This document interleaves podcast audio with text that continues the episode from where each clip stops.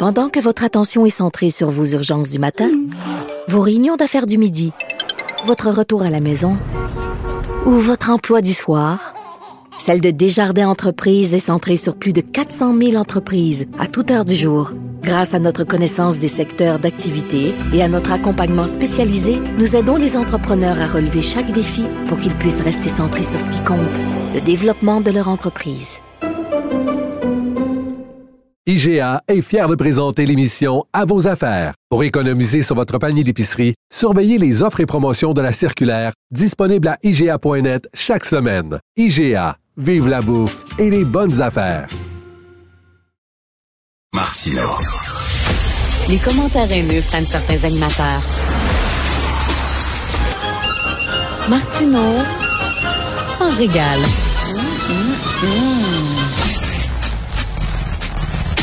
On va parler du sujet dont j'aime le moins parler au monde, la mort. Vous savez, il arrive un âge dans la vie, tu toi 4-5 ans, peut-être quand tu as 4-5 ans, tu te rends compte que tu vas mourir. Puis tu te rends compte que les gens que t'aimes vont mourir. C'est un choc, c'est un traumatisme, vraiment. La plupart des gens mettent ça sous le tapis et continuent à vivre. J'ai jamais réussi à mettre ça sous le tapis. Jamais.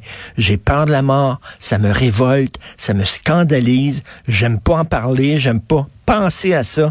Et coup sur coup, récemment, j'ai deux amis qui sont morts et ça m'est vraiment rentré dedans.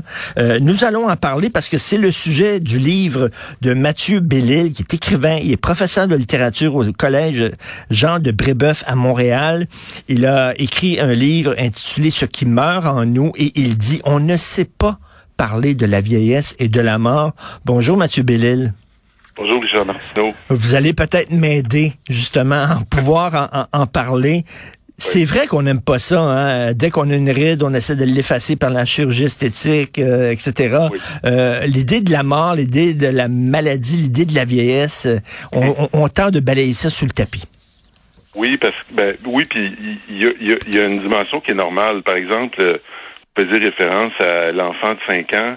Oui. Euh, puis je me souviens avoir eu cette conversation-là avec ma fille sur un trottoir euh, venant de la garderie à 4 ans. Puis quand elle se rend compte que un jour elle va, les gens vont mourir, tu sais, il y, a un choc. Ah, oui. le, le, réflexe humain qui est normal et sain, c'est qu'il y a un âge où il faut un petit peu enterrer ça. Il faut un peu l'oublier parce qu'on peut pas vivre euh, constamment en pensant à ça. Par contre, ce que je constate dans, dans notre société, dans nos sociétés, parce que c'est pas juste le Québec, c'est un phénomène, je dirais, occidental, je dirais même un phénomène du monde industrialisé, parce que je vois la même chose en Chine, je vois la même chose euh, dans bien d'autres pays, c'est que, au fond, la mort devient une sorte de tabou, suscite un malaise, et, et, je pense qu'il y a des raisons très profondes à ça, c'est que on s'en on se rend pas tellement compte de ça, mais on vit dans une société où euh, il y a des valeurs très puissantes que sont euh, la productivité, le rendement, mmh. euh, la vitesse, la consommation.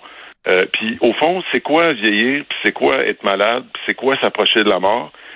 C'est ne plus mmh. être intéressant de ce point de vue-là. C'est-à-dire quand on vieillit, on, on est dans la décroissance, on consomme moins, on produit moins.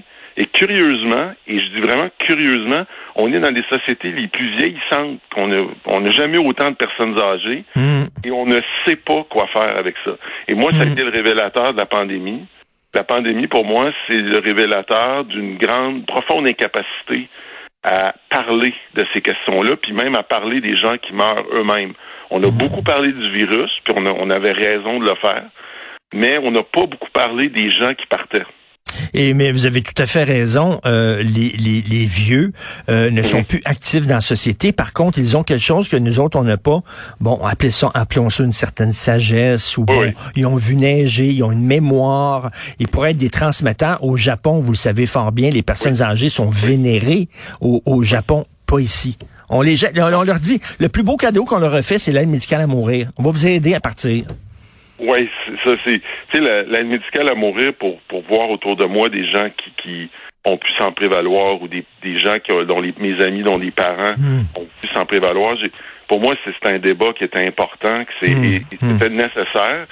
Cependant, on n'a pas tout réglé quand on a parlé, quand on a on a, on a réglé ça. C'est-à-dire que ça, c'est la dimension, on pourrait appeler ça un peu euh, euh, légale, c'est la dimension euh, presque fonctionnaire du, phénomène, tu sais, comme comment on, on encadre ça.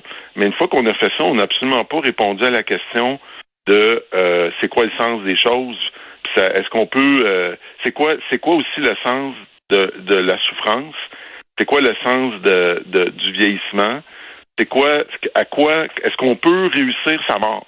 Ouais, c'est une de question, hein? Ouais. Je veux dire ça, on, on, est beaucoup dans réussir sa vie, mais mais la mort, c'est c'est important. Je veux dire, c'est un, phénomène dont on parle énormément dans la philosophie, dont on parle énormément aussi dans la religion.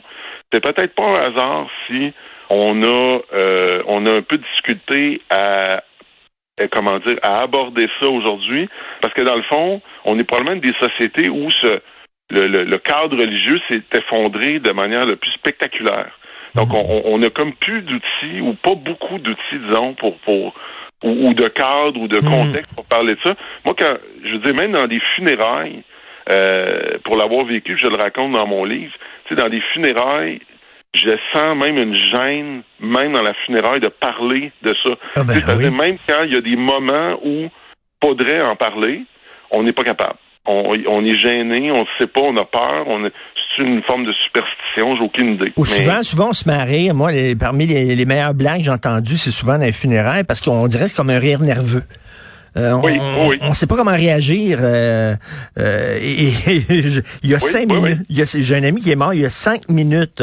Sa veuve m'a envoyé là euh, quand quand vont se tenir les funérailles et tout ça. Ça va être où à l'adresse. Et je regardais ça puis je dis oh mon dieu, il va falloir genre des funérailles. Et, et, on est mal à l'aise. Oh oui, c'est comme une épreuve, puis, puis c'est quelque part, on, euh, mon livre répond pas nécessairement tant que ça. Tu sais, j'ai pas des solutions mmh. toutes faites. Euh, c'est un livre que j'ai écrit au fil de la pandémie. C'est un livre que j'ai écrit aussi en collaboration, ben pas en collaboration, mais dans différents contextes où j'ai j'ai pas observé des des, des, des, des comment dire des moi-même des exemples. J'ai perdu des bons amis pendant la hmm.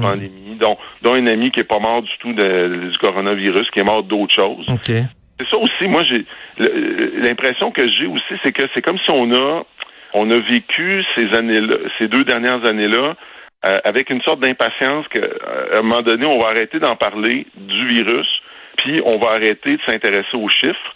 On a beaucoup fixé hmm. euh, notre attention sur les chiffres, euh, les morts, les bon, mais on n'a pas tellement, je crois, euh, euh, réfléchi au fait que la mort est encore là. tu sais que ça, que je veux dire, quand bien même il y aurait plus de virus, il y a d'autres affaires qui vont arriver euh, à des, des, bons amis comme celui que vous évoquez. Mm. Il va falloir qu'à un moment donné, on arrive à, à, nous réconcilier un peu avec ça, parce que sinon, ben sinon, ça fait une société un peu superficielle où toute discussion un peu sérieuse doit être entrecoupée d'un rire ou d'une blague vous pour éviter d'aller au fond des choses. Vous avez parfaitement raison. Il y a quelques années, j'ai lu un livre qui m'avait très frappé d'un sociologue qui euh, s'appelle Philippe Ariès et ça mhm. s'appelait Histoire de la mort en Occident, comment on a envisagé la mort à travers les, les années.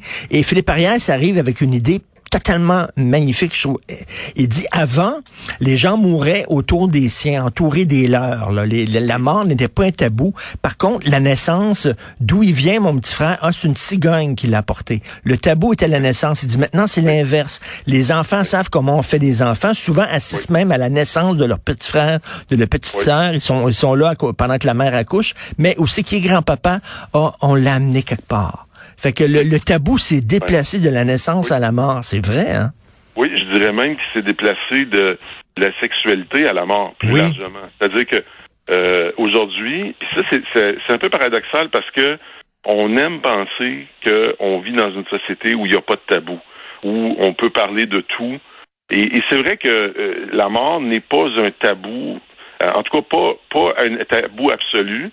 mais, mais, mais par contre, on, on, on la, la, les rares fois où il est question de la mort, souvent c'est c'est dans des films ou c'est dans des, des, des, séries télé où ça va être un peu spectaculaire, où ça va être euh, c'est-à-dire la mort telle qu'elle va nous arriver, c'est quelque chose qui est pas dans qui est pas dans le discours.